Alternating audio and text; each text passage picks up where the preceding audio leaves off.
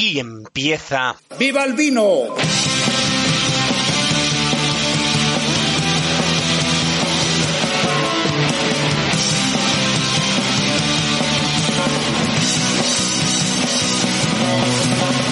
Saludos vinócratas, bienvenidos a la segunda temporada de Viva el Vino, tu podcast de vino.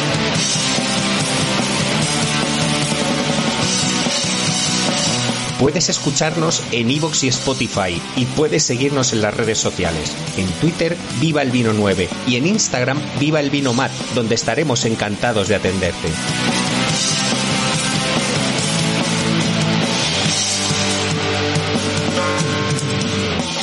El 10 de abril se celebra el Día Internacional Corpinat con una jornada de puertas abiertas que este año se ha aplazado al 22 de mayo debido a las restricciones COVID.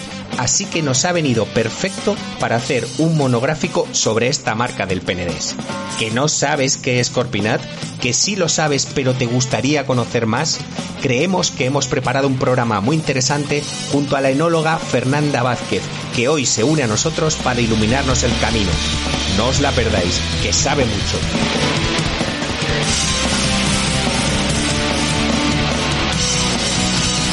Esto está a punto de empezar.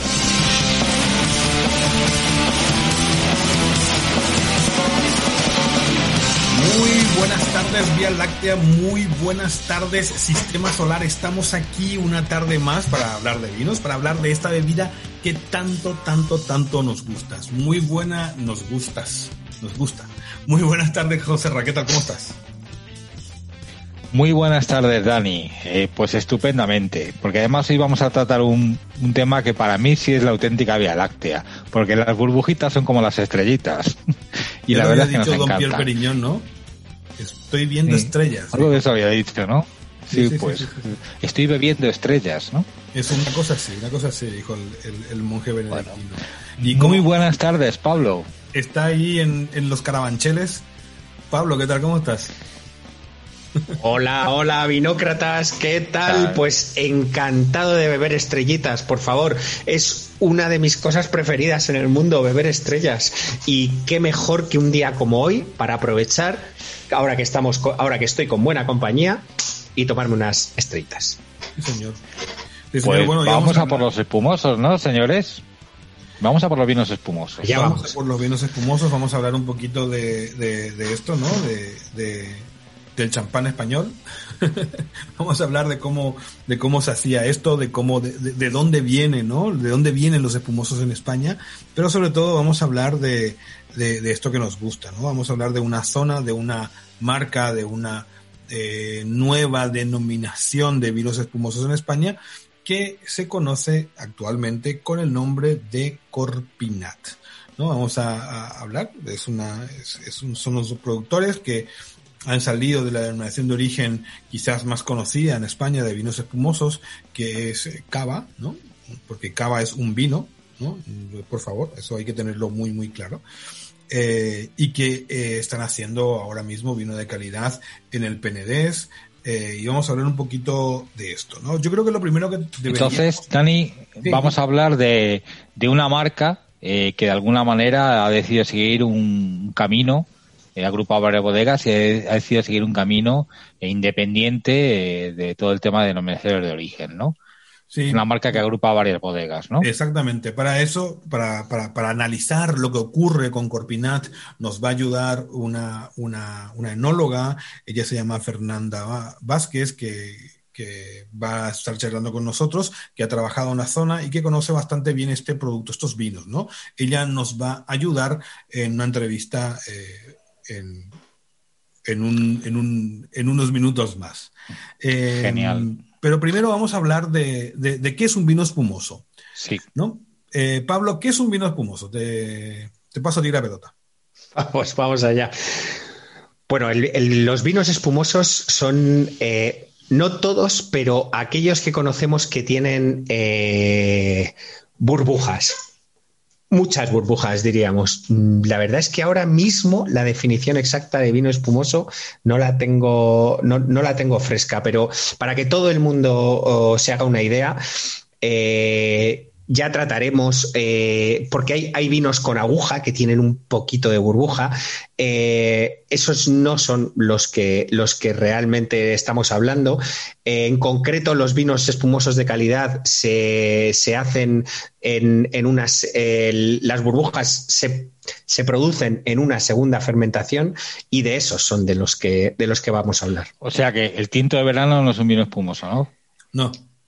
No, no, se produce. Eso es una mezcla posterior, ¿no? Es un cóctel. Podríamos decir. Un cóctel. Propiamente es un cóctel, era una coña, ¿eh? Sí, sí no, claro, pero, pero bueno, pero, es, pero, es muy interesante. Primero, decirles a, a, toda la gente que nos está escuchando que si estás frente a un champán, frente a un cava, frente a un prosecco, es vino, ¿vale? No es que están los vinos y también está el cava o también está el champán, ¿no? Porque uh, usualmente se suele escuchar que dicen, eh, vamos a tomar un vino, ah, pero es un cava, ¿no? Un cava también es un vino.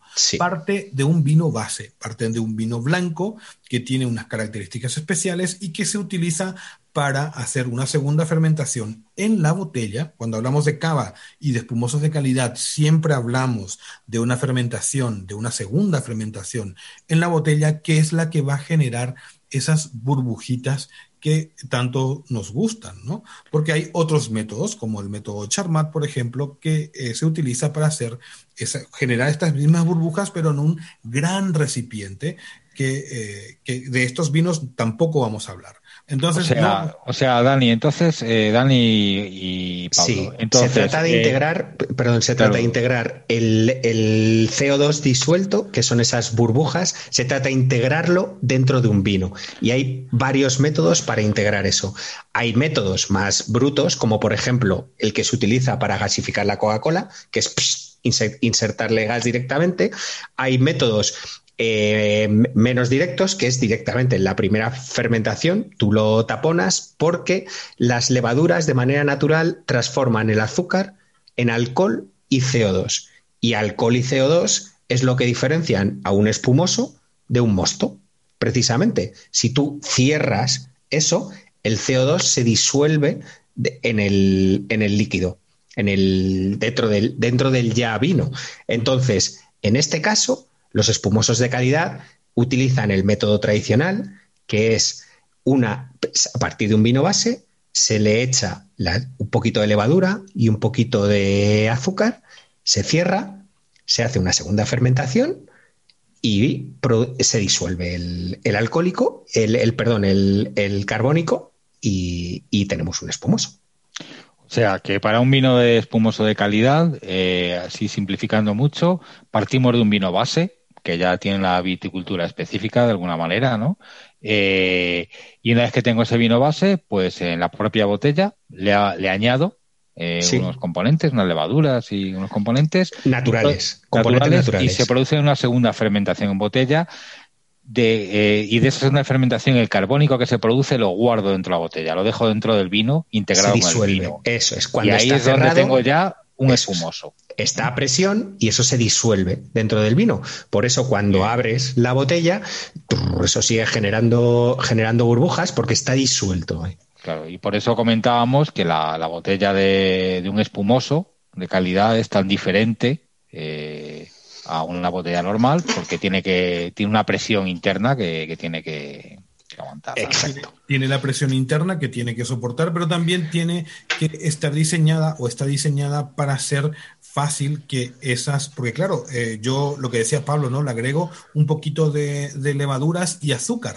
Entonces, esas levaduras van cumpliendo su, su, ciclo de vida y van muriendo. Cuando van muriendo, se depositan en el fondo de la botella y es lo que normalmente solemos escuchar por allí, que cada, eh, un champán, por ejemplo, o un cava, pues se da un cuarto de vuelta todos los días para evitar que esas levaduras que se van muriendo se peguen al cristal.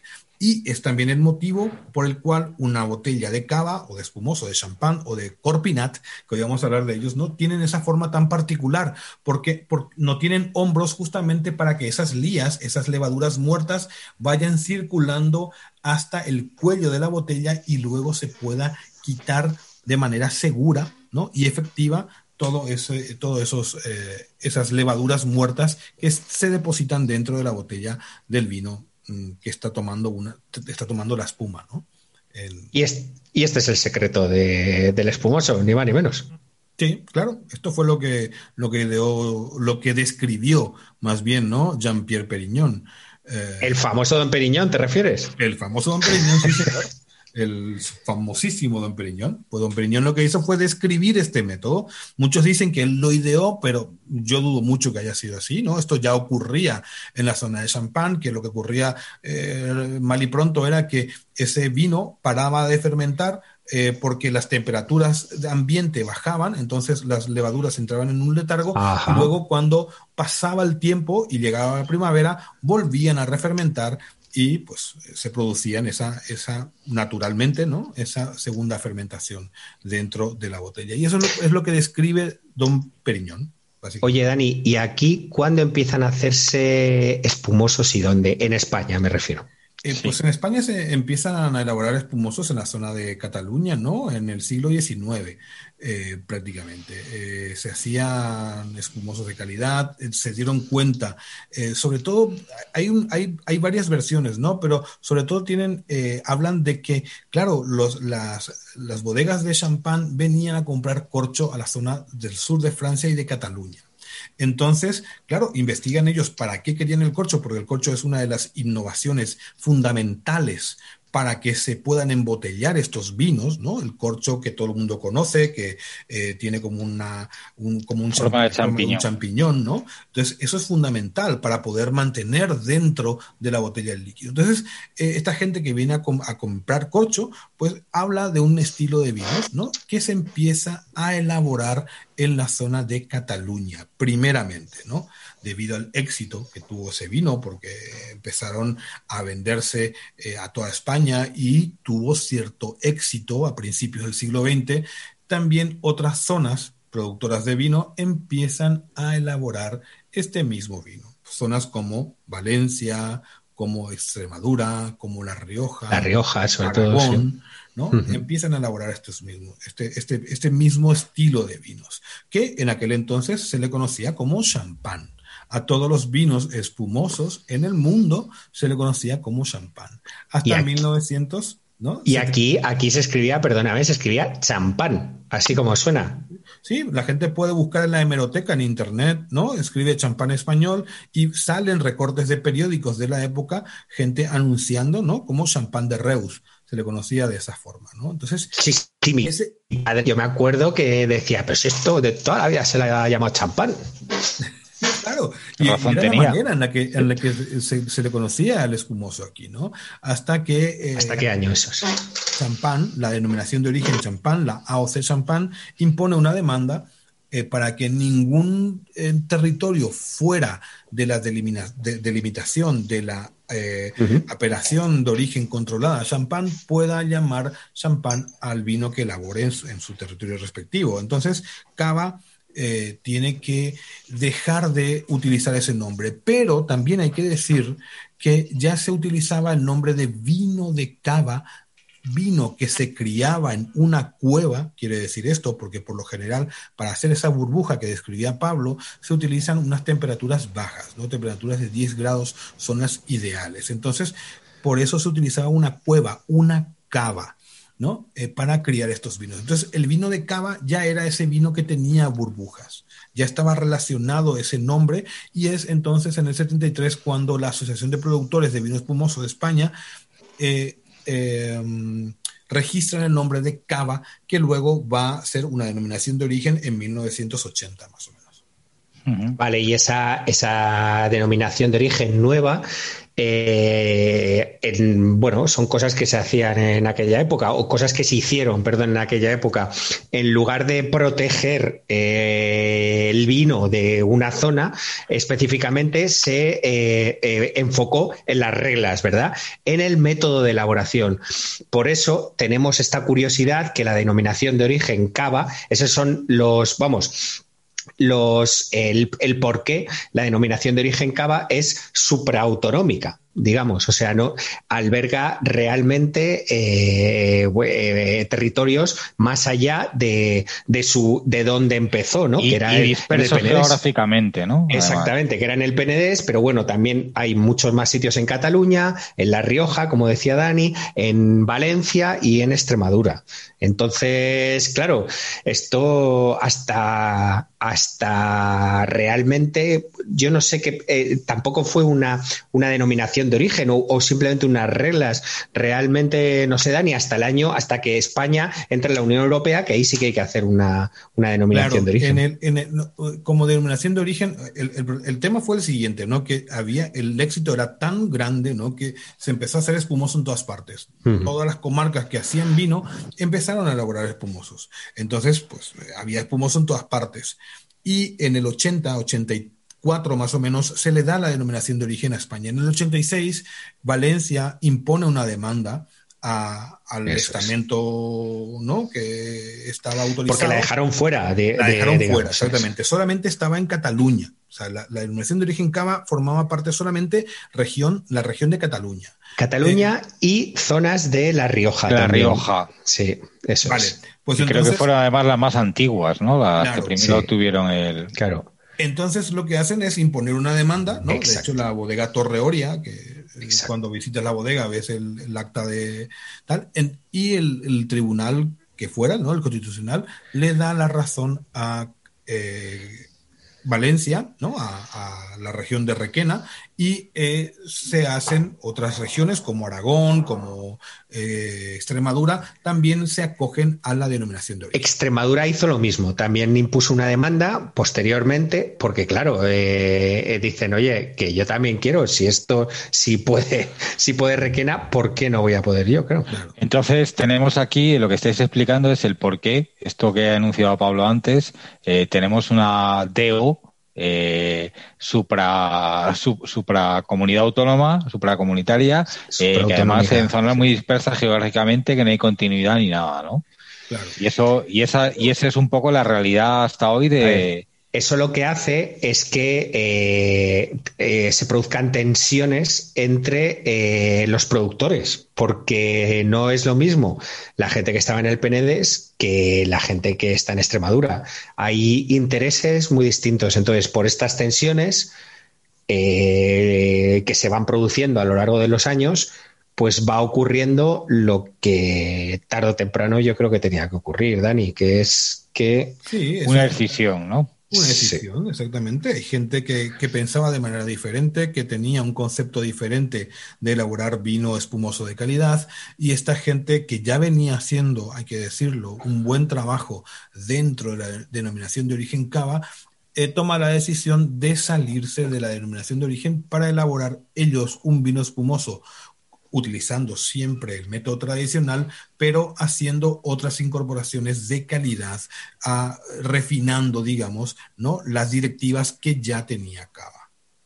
Entonces, entonces eh, después de toda esta, esta historia que, que acabáis de describir del espumoso en España, eh, vemos que el espumoso nace eh, en España, eh, bueno, por, has contado por el tema del comercio de los tapones, del corcho para los tapones, eh, nace en el PNDES, en Cataluña. ¿Mm?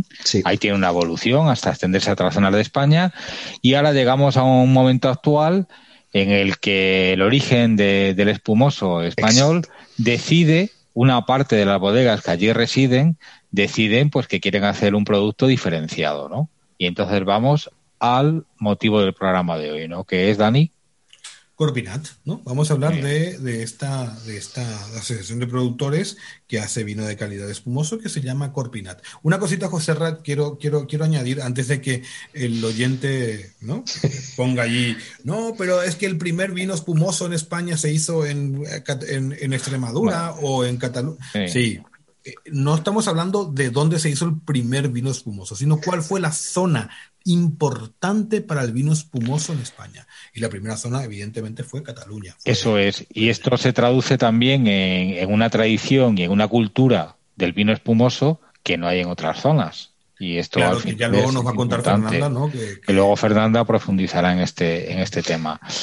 Eh, estos, eh, hemos dicho que, que, estas bodegas que se agrupan agrupan del PNDES, conservan el, método de elaboración y le suman elementos de calidad eh, para hacer un producto más diferenciado. ¿Esos elementos cuáles son así? Eh, una pincelada, Pablo, por favor. Sí, eh, bueno, elaboran 100% en, en ecológico. Eso, es importante. Eso es una de las. Sí, efectivamente. Luego le añaden más, más el, tiempo de la, de la crianza, que es la segunda fermentación, es más alto. Creo que son 18 meses. Eh, sí, como mínimo 18 meses. Como mínimo. Vamos, tienen una, Nadie cumple, ¿eh?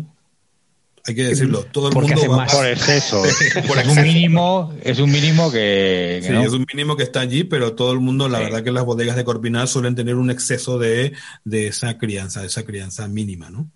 Sí, sí, sí. Bueno, pues es un, decálogo porque recordemos que esto no es una denominación de origen, es simplemente una marca, una asociación de productores que de momento hay 10, hay 10, 10 bodegas eh, que comparten, bueno, pues unos mismos objetivos y que eh, están en el, en el corazón de la comarca donde se empezaron a hacer vinos espumosos en España.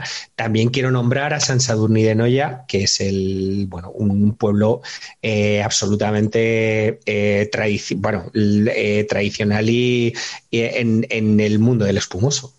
Claro. Hay que, hay que, recordar que Corpinat es la fusión de dos nombres, no Cor, que es corazón en catalán, y Pinat, que es Penedés, ¿no? O sea, el corazón del Penedés. Eh, también, eh, en este sentido que estás diciendo, Dani, estas bodegas que se agrupan tienen un perfil más o menos común, ¿no? No son bodegas, aunque algunas son muy conocidas, pero no son bodegas de, de una producción masiva industrial, son bodegas de carácter familiar, ¿no? Sí, la mayoría de ellas sí, todas son, son bodegas pequeñas, bodegas que tienen una impronta más familiar, ¿no? Nos olvidamos de los grandes productores de, de, vino espumoso, que no tienen por qué ser malos, simplemente son grandes, ¿no? Y esta gente son pequeños productores que se han asociado porque tenían un elemento común, que era eh, hacer un vino bajo sus reglas y con sus normas, que, que yo creo, a mi criterio, por suerte, ¿no? Porque podemos disfrutar de un vino de calidad a precios muchas veces muy, muy competitivos. Sí, sí, pequeños y pequeños grandes, que como son Recaderedo, Gramona, eh, bueno, o sea, Yopart son nombres propios eh, dentro de Sabate y Coca, son nombres propios dentro de, del, mundo del espumoso histórico eh, en, en, Cataluña y en España. Bueno, muy bien, pues yo creo que después de esta excelente introducción, porque yo, yo personalmente aprendí un montón eh, y después de este recorrido en la historia del espumoso, eh, ahora para profundizar en Corpinat, eh, lo que toca es hablar con una experta, ¿no? Como es Fernanda Vázquez. Sí, hablamos con ella, hablamos una, una, una charla amena que pues le, les ponemos aquí ahora para que... Una cosita, el tema de la, de la cata, la que teníamos programado, la cata ah, sí, sí, este fin de ah, semana, la vamos a pasar para el próximo fin de semana quizás, ¿vale? Ya vamos a estar poniendo eh, anuncios en las redes sociales y, aquí mismo, ¿no? Eh, a modo de, de, un, de una grabación cortita para ir anunciando los vinos que vamos a poner y cómo y la dinámica de la cata. Así que... Claro, es que había, claro, perdón, es que había, claro, es que es que teníamos que aprovechar. Todo esto viene porque hemos hecho eh, este programa de Corpinat así, a, plus, a la, y por qué, pues es que ha sido la semana de Corpinat y una vez más se nos ha pasado.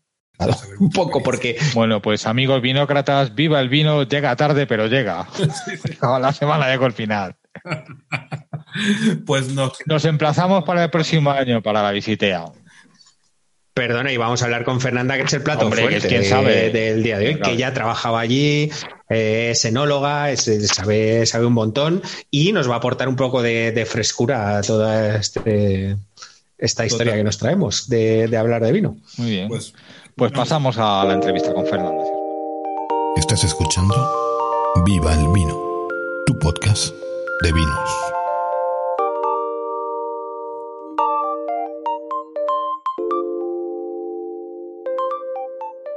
Estamos en compañía de una persona increíble, de una profesional grandísima. Ella, ella es de Allende los Mares. Ella viene desde México, ha estado trabajando en España desde hace mucho tiempo elaborando vinos.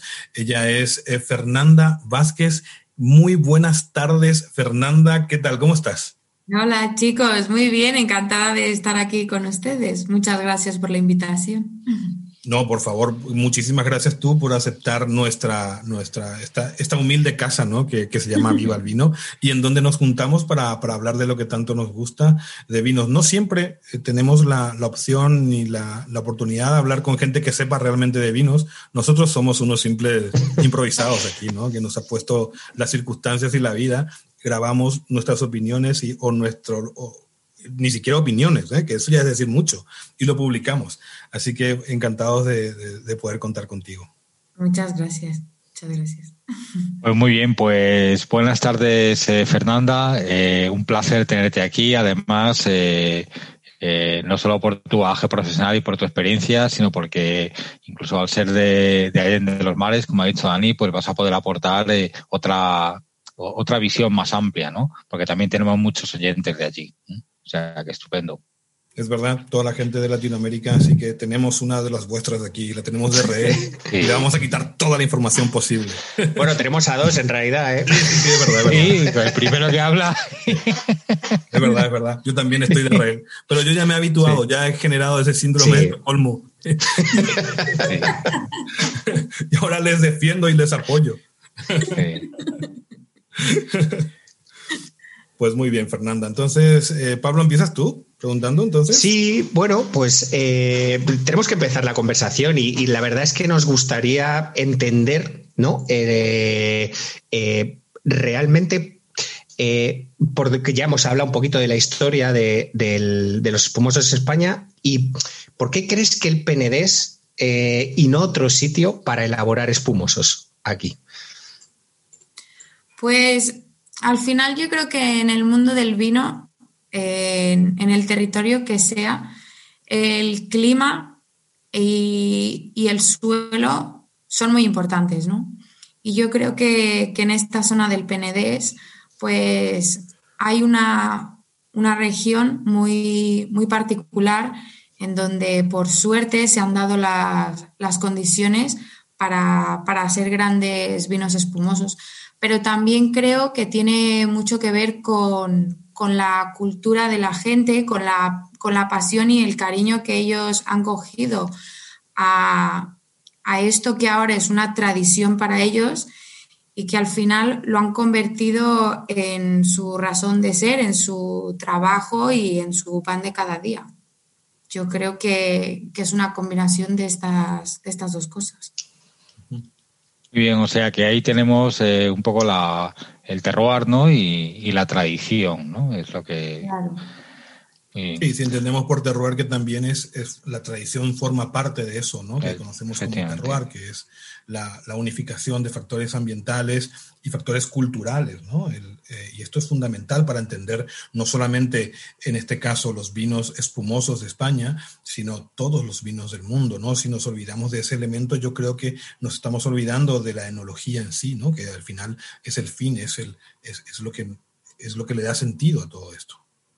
Claro, y, y también creo que es, es, muy importante esta parte de, de, que la viticultura al final es ya parte de lo que es, de lo que es la gente del Penedés, ¿no? O sea, ellos lo, lo viven y lo viven todo el año, lo viven en sus fiestas de pueblos, lo viven en sus tradiciones, lo viven en sus comidas, ya lo dicen ellos bien que que una, una comida completa empieza con el aperitivo, que ya es un espumoso, hasta el postre, ¿no? Que siempre hay un buen espumoso para acompañar desde, vamos, desde el vermú hasta llegar al postre. Al final es algo que ya llevan ellos de serie. Sí, sí, total. Yo me acuerdo cuando, cuando estuve la primera vez en el PNDES, lo que me llamó la atención que en todos lados tienen unos espumosos impresionantes. Todo lo puedes acompañar con un espumoso. Para mí, eh, bueno, fue el, casi, casi la puerta del paraíso, ¿no? A mí que me, que me gusta tanto los espumosos, impresionante. Me, me llamó la atención, ¿cierto? Oye, Fernanda, eh, una pregunta eh, que bueno, que quizá incluso entra un poco en, la órbita de, lo personal, ¿no? Eh, precisamente en, una tradición tan arraigada y tal, ¿cómo, ¿cómo, consigues introducirte? Porque, claro, esto no, no es sencillo. Eres, quiero decir, a priori, para sin vamos sin ser, sin ser sin ser cerrados pues podrías tener ciertas barreras por ser de fuera no o incluso por tu juventud o tal, ¿no? Pero bueno, el caso es que has trabajado a nivel profesional allí, ¿no? Sí, a ver, yo, mm, yo la verdad que no, no creo que el ser de fuera haya sido eh, un, impedimento, al contrario. Yo creo que en general en, Cataluña la gente está muy acostumbrada a recibir gente de fuera, ya se sabe cierto. Que, que, en general hay hay, gente de, toda España, pero también de todo el mundo. Y yo creo que son, son muy abiertos a, recibir gente de fuera y no solo a recibir, yo diría directamente a acoger. Yo sí que es verdad que estuve ahí trabajando y viviendo dos años y al final el PNDES se volvió mi casa, mi, mi hogar y ahí hice mi grupo de amigos y, como una segunda familia. La verdad que esto no, no fue un problema. Yo creo y también... Ay, perdona, Dani. No, no, no, nada, nada, nada, No quería añadir que yo creo que, la pregunta que hizo José Serra es porque, y te, lo digo a ti, Fernanda, estoy hablando solamente contigo, que estos dos se, ¿no? Yo creo que no se lo creen, pero de verdad, yo creo que la gente que venimos de fuera encontramos un hogar en España. Eh, eh, porque, porque la gente es así, porque eh, yo jamás encontré, me encontré con nada que me haga sentir fuera de lugar, ¿no? Aquí al contrario, se encargan de acogerte y de, y de hacerte sentir bien, ¿no? Y, esto da igual donde sea, en Cataluña o, o en, en, Valladolid eh, o en Madrid o en el sur de España. La verdad que, que para que lo sepan estos dos, que, que no estás, eh, ¿no? Que, que no, que, que, de verdad que nos sentimos como, como en casa. Muy bien, estupendo, genial. Por, por, lo poquito que nos toque, pues muchísimas gracias.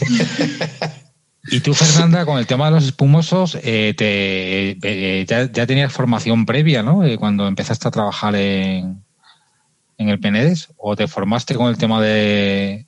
La verdad es que lo, lo mínimo, ¿eh? O sea, digamos que de lo que es el mundo del vino, tenía mucho más conocimiento de la parte más tradicional del resto de España que como podría ser un bueno, los vinos tranquilos, ¿no? Un tinto, un blanco, un rosado.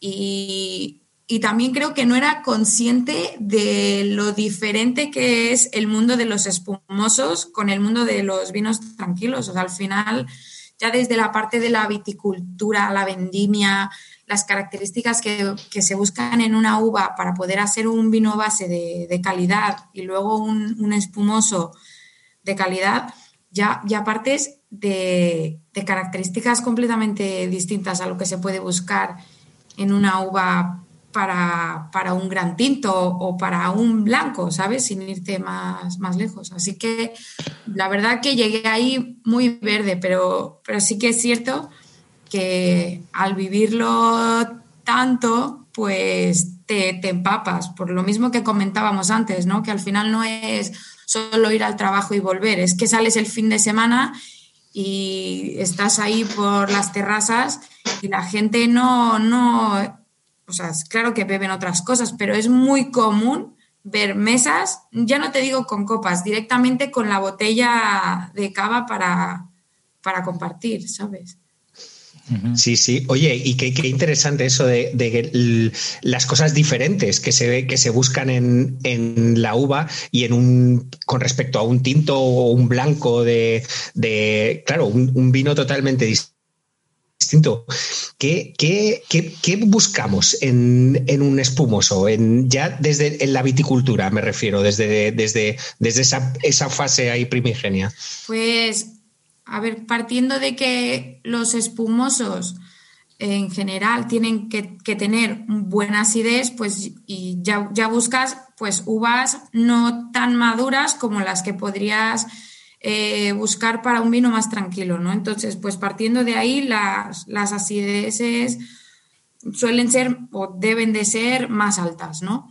Y luego, pues como, como deberíamos de saber, pues se hace una segunda fermentación en la botella. Entonces, si tú tienes una fermentación, pues tienes más alcohol, ¿no? Pues dos fermentaciones, pues doble alcohol, ¿no? Entonces, pues tu, vino base va a tener una graduación alcohólica menor a la de cualquier otro, otro vino tranquilo, porque ya lo someterás a una segunda fermentación en la botella donde, donde volverá a, a subir el grado alcohólico. Entonces, ya partiendo de ahí, pues es otro mundo. Tú ajustas entonces, podrías ajustar en eh, el nivel de alcohol final que quieres de un vino, ¿no? Tú le agregas tantos gramos de azúcar para que produzca tanto por ciento de alcohol, ¿no? teniendo en cuenta el, vino base, ¿no? Claro, tú, bueno, tu vino base tú ya lo quieres con una, con una graduación alcohólica específica, ¿no?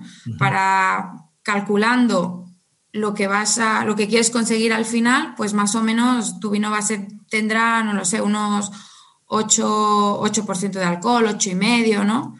7, pero luego ya con tu segunda fermentación y la presión que te tiene que alcanzar la botella, pues calculas el azúcar que, tienes que agregar, que una botella de espumoso suele estar pues alrededor de los 12, los 13 grados de, alcohol. Así que ese, esa pequeña diferencia que hay, pues es lo que tú vas a conseguir en la segunda fermentación, ya dentro de la botella. Bueno, pequeña, ya, ya me parece bastante. Tres o cuatro grados de alcohol, eh, me parece, o, o, cuatro o cinco, me parece una pasada. Me parece, es, una gran presión. Sí, las botellas, ya te digo yo que, pueden llegar a coger mucha, mucha presión. Y, la verdad, por ejemplo, esta es otra de las grandes diferencias, que pareciera una tontería, pero no lo es. Las botellas como tal, o sea, hablando del cristal, tú, tú coges en la mano una botella de un vino blanco cualquiera y una botella de cava y la diferencia del peso es, es exagerada, porque claro, es una botella que está diseñada para aguantarte Mm, no sé si el límite es hasta 14 eh, bares de presión, o sea, quiero decir que las ruedas del coche tienen tres y medio. Qué barbaridad. Sí, que sí, no, y yo creo que fue el gran, el, gran, yo creo que la, la, elaboración de vinos espumosos, eh, no solamente en España, sino en el mundo, eh, vienen íntimamente ligadas ¿no? a, la, a, la, a, la, etapa industrial del, del, cristal. ¿no? Sin ese cristal, sin ese cristal que aguante esa presión, sin el tapón adecuado que aguante la presión, hubiera sido imposible elaborar este tipo de vinos. ¿no? Claro, claro, claro. Ya también partiendo del hecho de que un, un cristal que no te aguanta esa, esa presión, al final es una bomba. O sea, eso es muy peligroso. De hecho, ahora ya esto está muy, muy reglamentado y en las bodegas se suele hacer mucho control de calidad sobre las botellas de cristal que recibes porque al final es un riesgo para, la gente que trabaja en las cavas. Comunícate con nosotros a través de nuestra cuenta de Twitter en Viva el Vino 9, a través de nuestra cuenta de Instagram en Viva el Vino Más o déjanos un comentario en nuestro perfil de iVoox. Hace, hace un tiempo, eh, pues en la zona del Penedés hubo una pequeña decisión, ¿no? La gente de Corpinat eh, se, se, separó. Es, Corpinat es, un, es, una asociación de productores, ¿no? Que, que actualmente pues, elabora vino de calidad en España y se separa, se separa de, de, de Cava. Tú mm, podrías decirnos eh, a tu criterio, ¿eh? no, no, no, estamos hablando de, en general, porque puede, esto es totalmente opinable. ¿Cuáles, ¿Cuáles son esos elementos diferenciadores que existen entre un cava y un vino de Corpinat? Bueno, aquí vamos a aclarar que hablo desde mi punto de vista porque como bien has dicho, habrá gente que lo verá de otras maneras, así que... sí. sí, no te preocupes, con plena libertad, ¿eh? claro que sí. Aquí estamos todos Sí, sí. Pues yo creo que una de las, de las cosas que ellos han querido acentuar haciendo esta marca de calidad es sobre todo, uno, el origen, el origen de, sus productos, que, para ellos y, también para mí, en definitiva, es muy importante. Y, en segundo, yo diría que la, sostenibilidad, o sea, el cuidado al, al medio ambiente, una agricultura ecológica, mm, el apoyo a los, a los viticultores, ¿no? O sea, darle valor al trabajo de la gente del campo, que al final, para hacer un gran vino, necesitas grandes uvas. O sea, a partir de muy buenas uvas, puedes hacer vino bueno o vino malo. Pero de malas uvas ya no hay. No puedes hacer vino. Claro, es que, no es, es que eso es así, me explico. Entonces yo diría que estas dos cosas, el origen y el apoyo a, los viticultores y el respeto al medio ambiente. Yo diría que esas son como las como sus tres pilares más importantes y lo que los podría llegar a ser más, eh, no más, sino directamente diferentes a... a, cualquier otro espumoso que se elabore en España, ¿no? Claro, y, es que fíjate lo que has dicho, el origen. Es que era, es, yo creo que es la única, la única denominación de origen eh, que va más allá de un, de un, de una autonomía, ¿verdad? Eh, le cava, o sea, la que, la que iba, la que no enfocaba en el origen, sino casi más en, el método de, elaboración. Entonces, yo creo que era, era la, sí, es la única que no, que no protegía el, origen, el origen del vino. Y luego también yo añadiría, para también para entrar un poco en conversación con, con el resto, lo que tú has dicho al principio, vino de calidad, ¿no? Eso también es importante. Eso yo creo que motivó también porque hay intereses muy distintos entre eh, el cava del el que era del Penedés y un cava de, de Extremadura, por ejemplo. Eh, digo intereses distintos, ¿eh? no hablo de. Entonces, bueno, pues podemos iniciar a partir de aquí una. Además, que es que a mí lo que me ha resultado muy curioso es que esto es, es un poco un poco cerrar el círculo, ¿no? Porque volvemos a, la pregunta inicial de, de, esta entrevista. Cuando te hemos preguntado que, que por qué el cava en el Penedés, al final has descrito los mismos elementos prácticamente que intenta eh, poner en valor Corpinat. Claro, entonces es que no, no es casualidad. todo el mundo busca eso. Claro.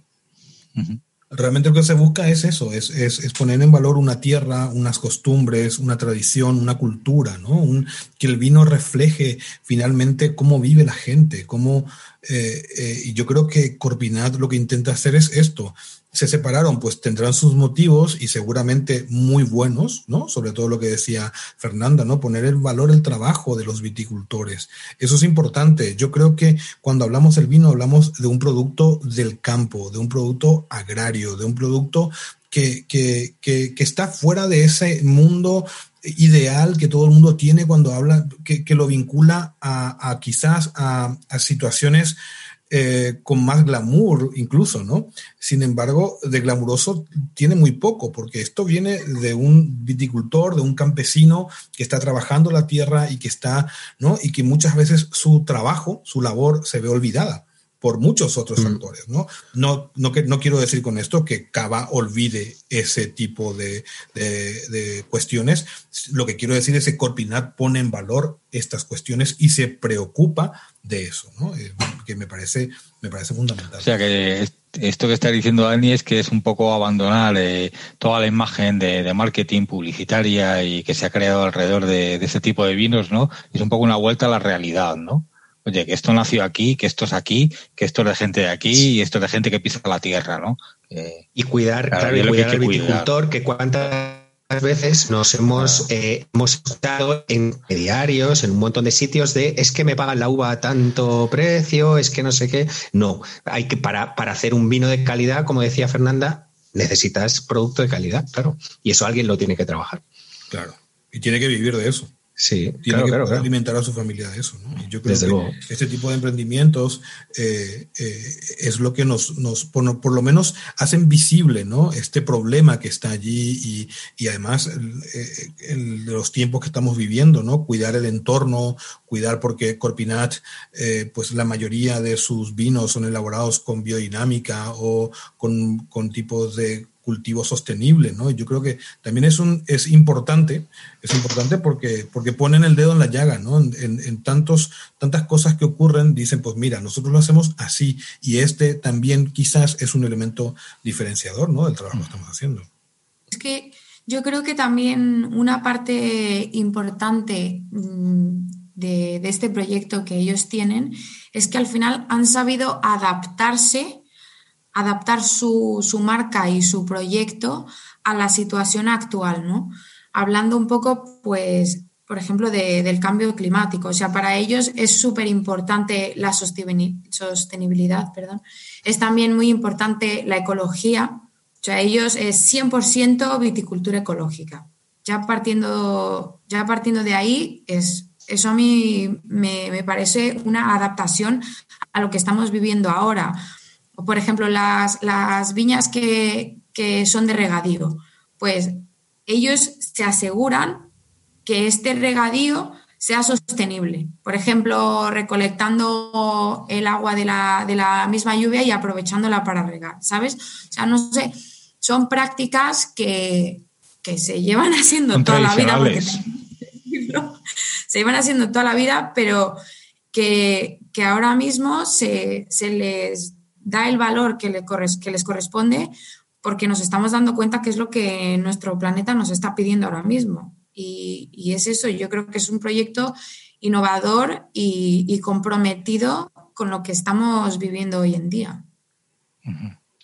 Quizás una de las grandes diferencias que existen entre un vino, un vino espumoso producido en España y producido en otras zonas de calidad del mundo, no solamente champán, sino podríamos ir a Francha Corta o ese tipo de, cosas, es que eh, la crianza en, España habitualmente era bastante corta, ¿no? Corpinat, ese es otro cambio que da, ¿no? Es otra vuelta de tuerca que le da a la elaboración del vino de calidad, ¿no? Y todos sus vinos tienen crianzas superiores a los nueve meses que a lo mejor podemos encontrar en otras denominaciones de origen, ¿no?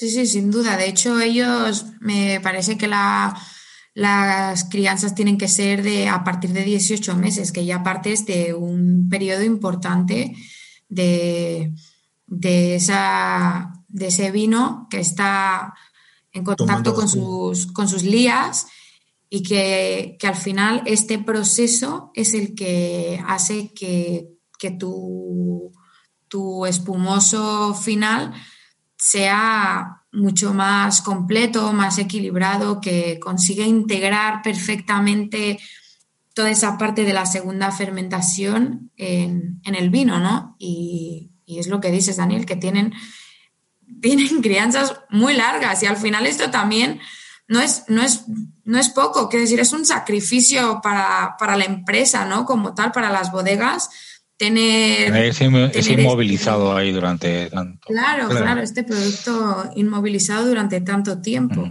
y que no es tan fácil como podría ser una barrica, ¿sabes? Que hablamos de volúmenes muy, muy pequeños y en unas condiciones muy específicas. Claro.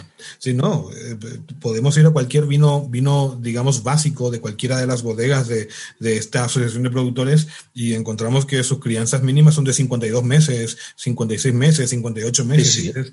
pues vamos a ver, esto es, increíble, ¿no? Eh, ningún champán tiene tanta, bueno, los champán sí, ¿no? Pero un champán básico, no. Un champán básico, pues parte de eso, ¿no? 18, 15, 18 meses. Eh, y en Corpinat podemos comprar un vino básico, el más económico de la bodega, con ese tipo de ese tiempo de crianzas. Sí, sí, ya era seña de identidad de estas bodegas que o de, la mayoría de muchas de, estas bodegas ya era seña de identidad esas largas crianzas. Ya ya eran muy apreciados esos sus vinos, sus espumosos por por eso. Entonces, eh, bueno, eh, aquí lo que lo que estáis hablando, lo que estamos comentando, son muchos elementos diferenciadores con, con respecto a otros espumosos de mercado, ¿no? Entonces, eh, no sé, con respecto al producto resultante, al producto final, ¿qué, ¿qué diferencias vamos a encontrarnos en, en Colpinat? O sea, cuando, cuando vemos este vino, cuando probamos este, este espumoso.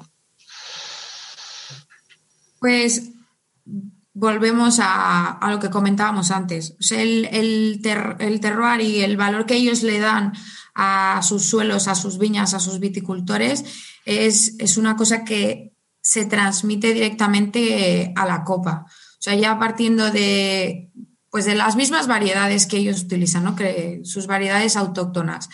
Eh, son, son características específicas de, esta zona, de esta marca, de muy suyas.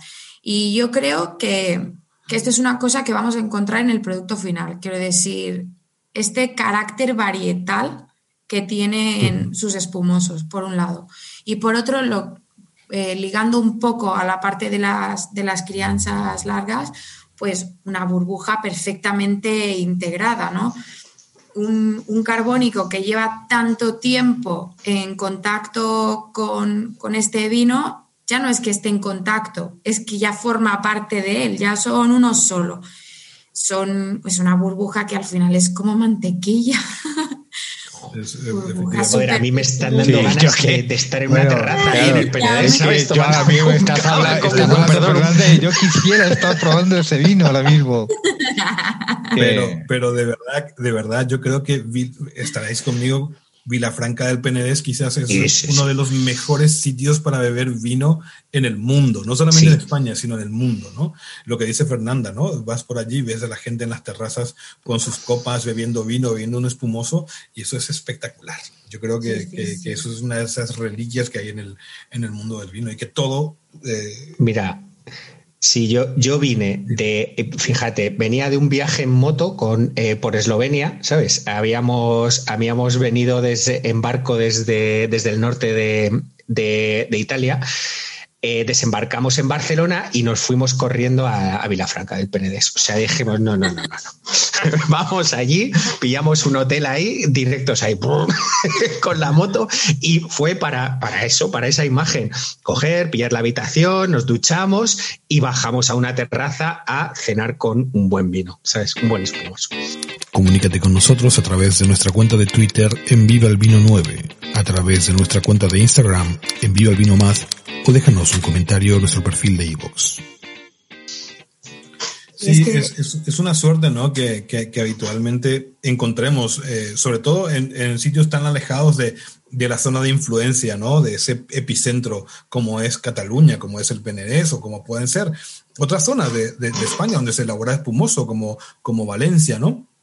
Pero alejados de ese sitio, de esos sitios, es verdad que hay muy, se consume muy poco espumoso, pero yo tengo que agradecer por eso, ¿no? Que en Madrid por lo menos encontramos cada vez más sitios en donde se puedan beber eh, copas de espumoso. Evidentemente estaría mejor que haya más sitios, pero eh, eh, con, diferencia hay ahora muchos más sitios en donde se puedan beber eh, estos vinos. ¿no? Bueno, es que, es que este peso de la tradición, bueno, en Madrid al final es un, es un aunque es una frase muy, muy rediche, muy hecha, ¿no? es un poco un crisol ¿no? de, de todos los sitios y, y en los últimos años afortunadamente también de otros países, no, no solamente regiones de, España. Y la realidad con, con, el tema de la tradición es que si hablamos de gastronomía o de enología, eh, eh, quiere decir, la, la, paella se hace en todos los sitios de España o arroz y en todos los sitios del mundo, pero pero ir a una casa de comidas a comer un menú del día y comer un arroz excelente, eso solo ocurre en Levante. Es verdad, es verdad. Y eso extiéndelo a otras cosas y seguramente ir a un sitio normal que no sea un sitio específico como el que acaba de escribir Dani y tomar eh, un cava, un espumoso excelente, pues solo ocurrirá allí. Además que marida con todo, ¿eh? es, que es, que es, eh, sabes que por un tema, no sé, no sé muy bien esa costumbre de que viene, pero había una, costumbre arraigada eh, fuera de esa zona en que el espumoso era para los postres. para Navidad. y es una ridiculez. Y desde luego, vamos, hace tiempo que, que, hay pocas cosas mejores que empezar y terminar con, con espumoso, como has dicho. Y encima si tienes una adaptación de cada tipo de ¿no? vamos. sí, sí, es que va con todo. Es un, es un vino absolutamente versátil, vamos. Yo también una cosa que, recalcaría y que me parece muy bonita y muy importante de mencionar es que al final la, gente del, del Se siente tan orgullosa de, su producto que, que se lo beben, o sea, quiere decir, no tienes que convencerlos, ellos ya solitos se encargan de comprar, de hacerlo, de comprarlo y de, y de beberlo. Y luego pues vas a otras zonas que también tienen mucha tradición de vino, no necesariamente espumoso, ¿no? De cualquier otro tipo de vino y sales por las terrazas y te encuentras a la gente que no la sacas de, la caña y la cerveza, que está muy bien, ¿eh? No quiero decir que no, pero, pero ir a una zona donde, donde se hace este producto y ver a la gente tan orgullosa, que ellos son los primeros que se lo beben, pues Digo, yo si hago un, vino y no me lo bebo ni yo, ¿cómo voy a convencer al resto del mundo de que se lo beba? ¿Me entiendes? O sea, si ya tú sales por ahí y ves a todo el mundo con su copa, pues es que no te queda más que sentarte y pedirte la botella tú también. Total, total, total.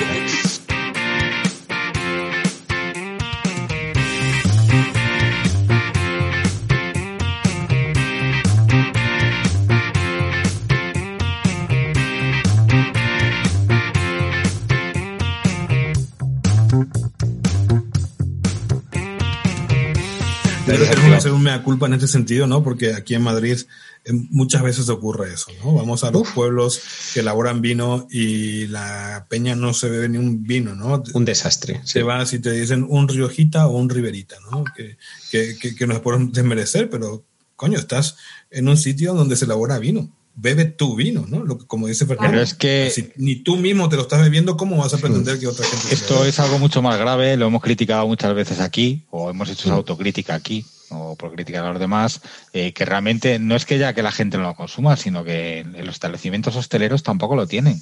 Eh, vas a veces a comer a, en zonas productoras y te, y te dicen que qué vino tiene y dice que quiere Rioja o Rivera y me acabas de matar. O sea, me, acaba, acabas de matar del todo. Y sí, es que eso ocurre.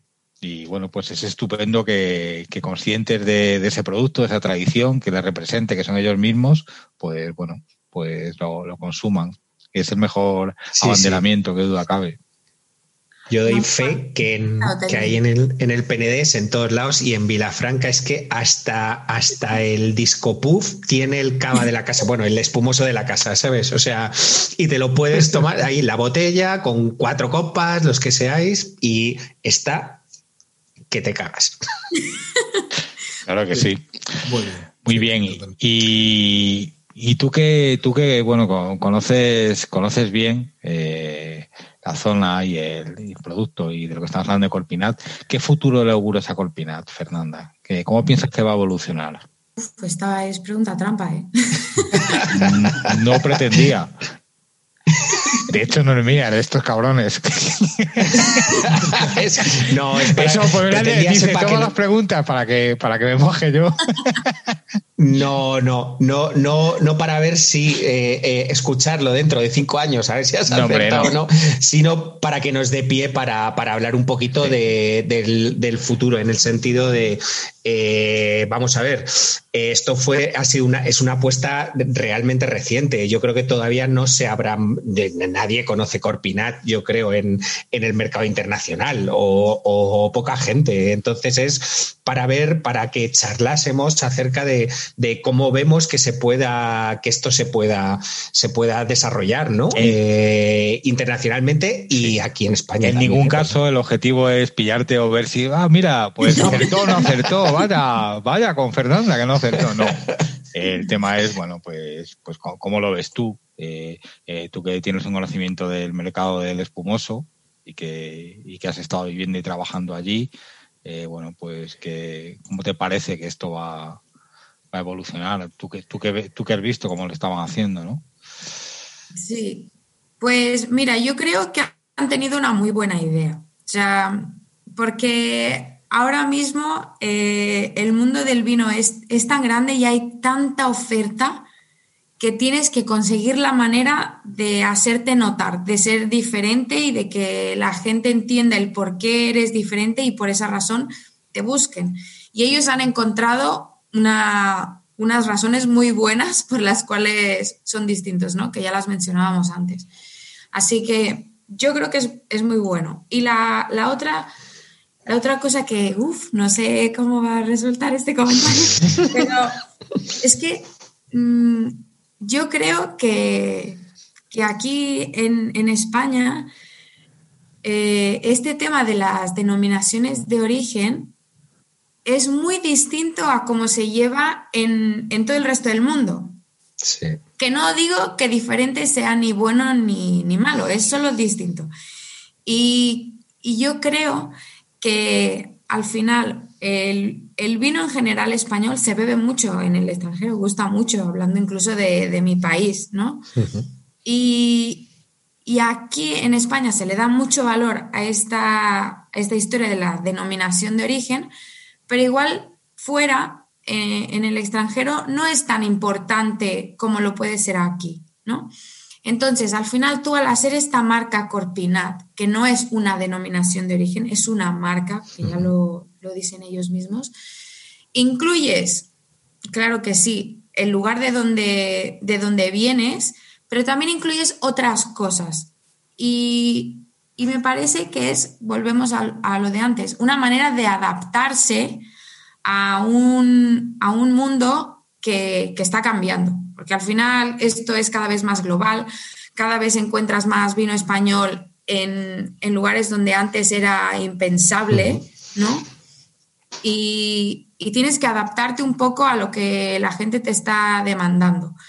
Yo el reto que, veo ahora es que quizás es un poco confuso.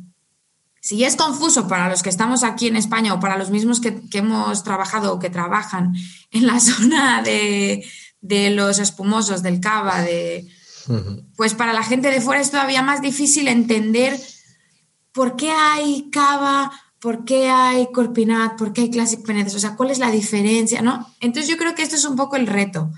Dejar bien claro cuál es la diferencia, por qué hay una diferencia, aclarar que nadie está peleado con nadie, porque luego también se presta un poco a la interpretación de lo que cada uno piense. Y, y, yo creo que es un proyecto muy bonito que va a seguir creciendo, que sin duda habrá habrá bodegas que, se interesarán en estos pilares que para ellos son tan importantes y que probablemente se, unan a, esta marca, ¿no? ¿Cuántas bodegas aproximadamente eh, forman ahora mismo Corpinat, agrupa? Pues no son muchas, ¿eh? Mira, yo así que, que, conozca siete, pero me parece que serán unas once o así.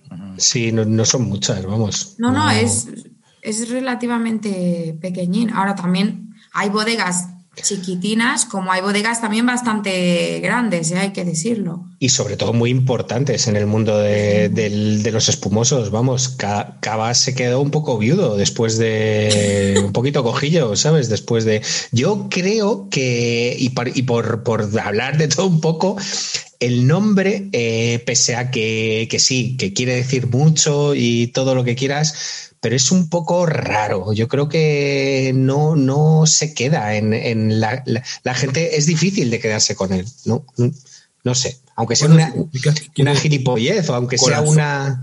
Corazón y Penedés, ¿no? Yo creo que allí eh, se, se, engloba todo. Yo creo que lo, lo, que habías dicho, eh, otra vez volviendo un poquito al tema del, del futuro de, de Corpinat, yo, yo creo que cuando hablábamos de, de, este futuro, teniendo en cuenta que son bodegas que ya venían haciendo un producto de altísima calidad, todas, ¿no? Me parece que son lo que decía, no 9, 11, no, no, no sé muy bien. Eh, el futuro no puede ser malo, ¿no? Porque, porque estaban ya haciendo un buen trabajo dentro de Cava. Ahora se, se, han salido de Cava, han hecho sus leyes, han hecho sus normas y su estilo de elaboración, que me parece bien, porque porque lo que decía Fernanda, ¿no? Es como hacer una marca y una marca eh, buena, con, pero que tiene un background, un background muy, muy importante, ¿no? Eh, yo creo que eh, eso, eso habla muy bien de, sobre todo de las, de las, es una declaración de intenciones, ¿no? Queremos hacer esto, vamos a, vamos hacia este, hacia este sitio y nos vamos a diferenciar simplemente, sin pelearnos con nadie, pero creemos que nuestro estilo es, es algo totalmente diferente, ¿no? Lo que pasa, Dani, es que ya sabemos todos que tener un buen producto, eh, por desgracia, es solo una parte de todo. Ahora hay que venderlo y hay que colocarlo en el mercado eh, donde se merece. Porque. Sí, pero, pero, pero, pero, viendo a lo que decía Fernanda, ¿no? Yo creo que el problema de Corpinat y Cava solamente lo vemos nosotros desde aquí dentro. Fuera va a seguir siendo Leopard, va a seguir siendo Gramona, va a seguir siendo Recaredo, ¿no? Sin identificarlo. Quizás mucha gente ha bebido en estas navidades uno de estos vinos en, y no se ha dado cuenta que en vez de Cava ahora pone Corpinat. ¿Me entiendes? O sea, porque la gente va a un buen producto y... bueno, y, también, también te digo, Daniel, que es que ahora mismo aquí en España hay muchísima gente que sigue llamando al cava champán. Sí, bueno, todavía eso, Claro, claro, claro, claro. Te vas a los pueblos y la gente en, en, en el mismo, en, dentro de Cataluña, ¿eh? te siguen diciendo el champán, el champán. Bueno, yo, ¿No? que yo podría poner, bueno, ya de hace años, ¿no? Pero podría poner ejemplos de la España más profunda de eso, de, decir que, ¿quién es esto? dice, ¿pero cuál es? ¿Del dulce o del, o del amargo? Del seco. Y el dulce ya sabéis cuál es en la sidra. yo esto lo he vivido en primera persona. Y nada, mira, nosotros que nos gusta más el dulce, pues nada, hijo, más dulce. mi, mi, padre se arrancó en, pero vamos, no me acuerdo, en estas no, porque no, pero en las anteriores navidades creo que fue, o hace dos años también diciendo, pero esto, esto siempre se llama champán, pues yo lo voy a llamar champán, ¿qué cava ni qué cava? Pues pues, pues, pues, fíjate que en España se le ha llamado champán oficialmente, oficial, ex, bueno, extraoficialmente, oficiosamente, hasta el 73. ¿no? que cuando se crean lo que es la proto-denominación de origen cava, que luego se funda en el 80, ¿no? Sí, ya hemos hablado de esto. pero era cava, o sea, era champán, vamos. De hecho, yo tengo recortes de periódicos donde pone champán de Reus. Sí, sí, sí, sí, que sí, que sí, que sí. Sí, sí, sí. yo solo llegaba a... Champán así como yo suena. Yo solo llegaba a ver sí, champán así como suena, no champán. Champán de toda la vida. Pues yo sí te voy a pedir una cosa, si, si quieres, eh, Fernanda. Eh, te voy a pedir que te mojes. Sí te voy a pedir que te mojes con una cosa. Ya Dani ha hecho una mención. Yo ahora soy un oyente que yo prácticamente no he a hablar nunca de Corpinat. No sé nada de Corpinat. Y digo, pues yo, joder, quiero empezar a, a probar e investigar el Corpinat. ¿Por dónde empiezo, Fernanda? Que, claro, si quieres, ¿eh? si no quieres tal, pero puedes hacer una recomendación. Esto un poco eso lo hacemos cada vez que hablamos de un vino y tal, porque, claro, hay mucha gente que probablemente es la primera vez que escucha la de Corpinat y entonces, bueno, pues vaya, pues venga. Eh, mira a estos chicos que a veces parece que tienen alguna buena idea. Vamos a ver por dónde empezamos. Pues hablando de una, de una bodega específica o de un tipo de espumoso. De lo, que, tú quieras hacer. De lo que, te... lo que tú quieras. Vale, vale. Eh, Igual me mojo, pero no mucho. Bueno, pues entonces. no te preocupes, yo, me voy a mojar, ¿eh? Sí. Luego. Yo también, yo también, yo también. Yo me voy a mojar, pero por dentro con lo que digáis. yo creo que, que para empezar, empezaría con, con un, con un corpinat joven, o sea, joven, partiendo de que tiene largas crianzas, ¿no? Pero algo que sea más bien fácil de, beber, ¿no? Y, a mí la verdad que me gustan mucho las bodegas pequeñitas, así pues proyectos familiares que igual es el mismo dueño, el que todólogo, vamos a decir. Sí que lleva sus viñas, que hace la vendimia, que elabora los vinos, que luego hace el tiraje, el de huella, todo. Y mientras estuve trabajando allí, visité una de, estas, de estas bodegas que pertenecen a Corpinat que me gustó mucho y que, que la voy a mencionar. Ah, es que, te, iba a decir, Fernanda, digo, te estás pegando una partida al password. Eso es que tienes que escribir algo con palabras prohibidas que no No, mira, la, bodega se llama Julia Bernet. Ah. Es, muy chiquitina. Eh, es un proyecto más bien familiar que, es muy, muy bonito, la verdad. Ellos tienen su, su bodega y justo delante de la bodega y detrás tienen sus viñas tienen algunas incluso con, con, pendientes bastante pronunciadas. La bodega es chiquita y estuvimos ahí visitando unas amigas y yo. La verdad que una pasada. Tienen una tienda delante donde venden incluso productos de su propio huerto. Tienen ahí sus botellas y luego en la parte de atrás pues tienen lo que es la, la bodega como tal, la sala donde tienen las, botellas en, rimas, haciendo sus crianzas. Y la visita nos la, nos la dio el, dueño y nos contaba un poco pues, de dónde venía el nombre, eh, todo el proyecto. Y fue una visita muy bonita, la verdad. Nos, nos dio a probar no sé cuánto, de verdad, una pasada. Eh, probamos eh, botellas con muchísimas, muchísimo tiempo ya de crianza que todavía ni siquiera estaban degolladas. o sea, él las cogió en punta, las degolló ahí delante. Yo tengo un video del señor haciendo el degüelle. Y, y a mí me pareció una experiencia, o sea, no una visita, una experiencia increíble, porque ya ves cómo esta gente lo vive, cómo les encanta y cómo disfrutan compartiéndolo contigo. ¿Me explico? O sea, fue una pasada, una visita que igual en, cualquier otro sitio, no sé, una hora y media o así, no sé si nosotros estuvimos tres horas ahí hablando con él, probando, abriendo, comentando, hablando también un poco de las diferencias entre, entre Cava, Classic, eh. Y la verdad que yo así le recomendaría visitar esta, esta, pequeña, esta pequeña bodega hablar con, el dueño, su mujer, que, están ahí en la tienda y que lo llevan todos ellos dos y que es un proyecto familiar súper bonito, la verdad. Pues muchas gracias. Yo desde luego gracias. sí que lo sí que lo sí que iré a visitar porque no he probado nada suyo, ¿eh? Hemos tomado nota, ¿eh?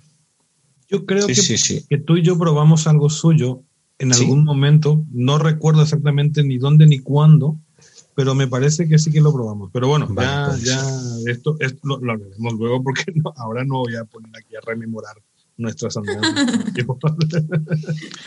por sitios.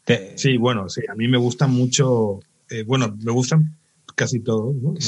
pero Nadal, no sé si conocéis bodegas Nadal, que también hace un producto muy ajustado, muy bueno, muy singular, que tienen que, que, eso, ¿no? Que cuidan, que cuidan mucho. Y es un vino que, que, me parece bastante representativo de todo lo que quieren vender, de todo lo que quieren hacer, de todo lo que están haciendo en Córdoba.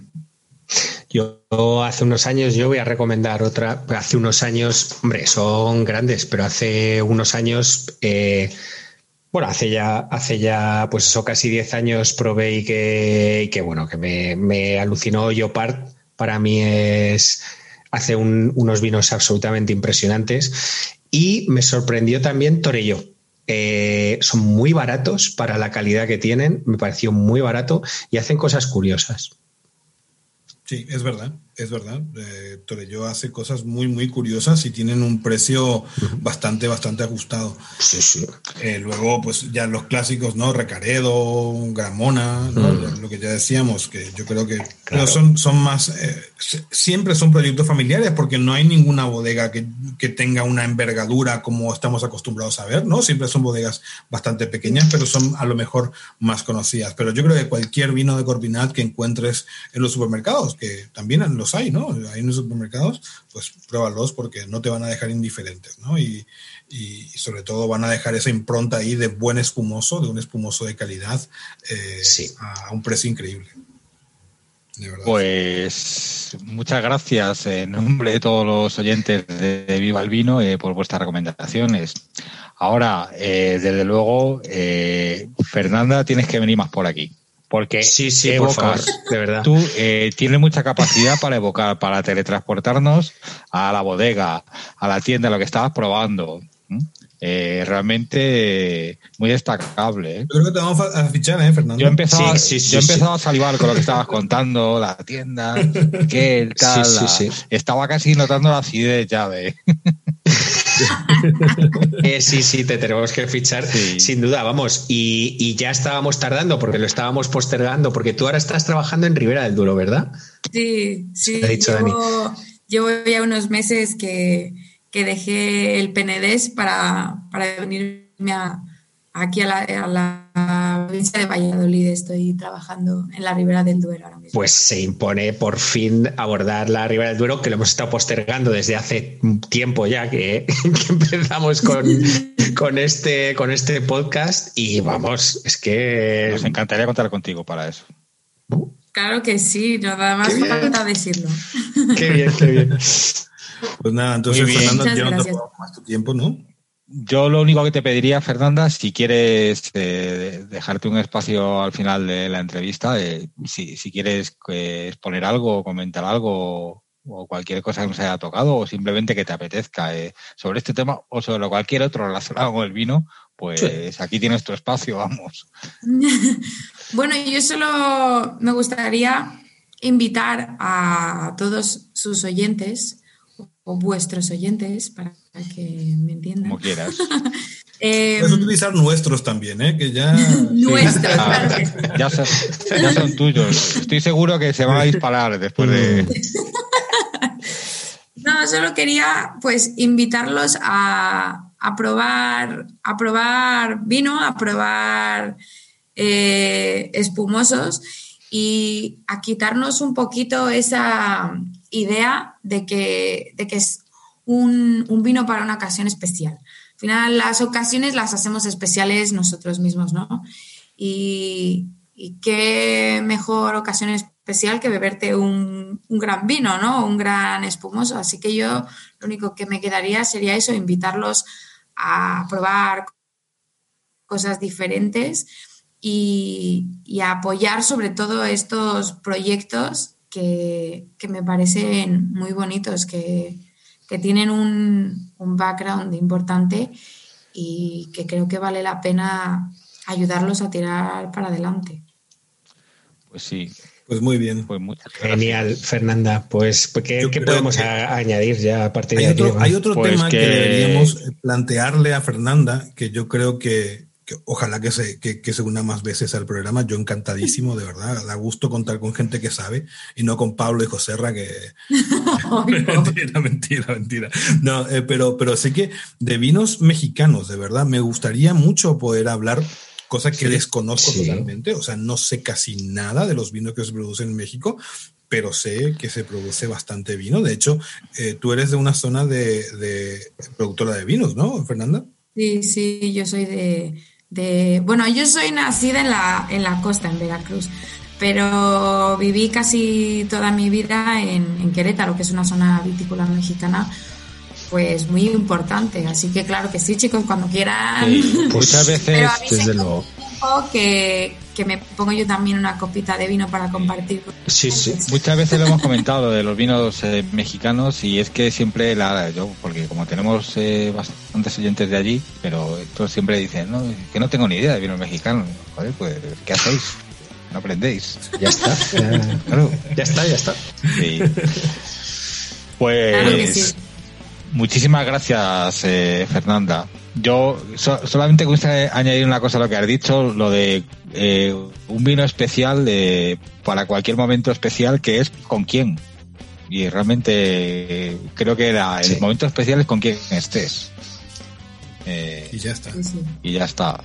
Y, hacer momentos, es todo. Y hacer momentos especiales de, de, algo más que sean más normales, ¿sabes? No hace falta Totalmente. Claro que sí. No hace falta esperar a que nos lo diga la tele o el, eso es, O el tal. Y como dice un amigo mío, saca el vino bueno, pues si nos morimos mañana. Claro, Vamos a dejar ahí. Claro, claro. Bueno, pues Fernanda, pues muchísimas Qué gracias. placer, Fernanda, hablar contigo de vino. Bueno, pues nada. Muchísimas gracias. Pues con esto te despedimos. Adiós. Gracias, chicos.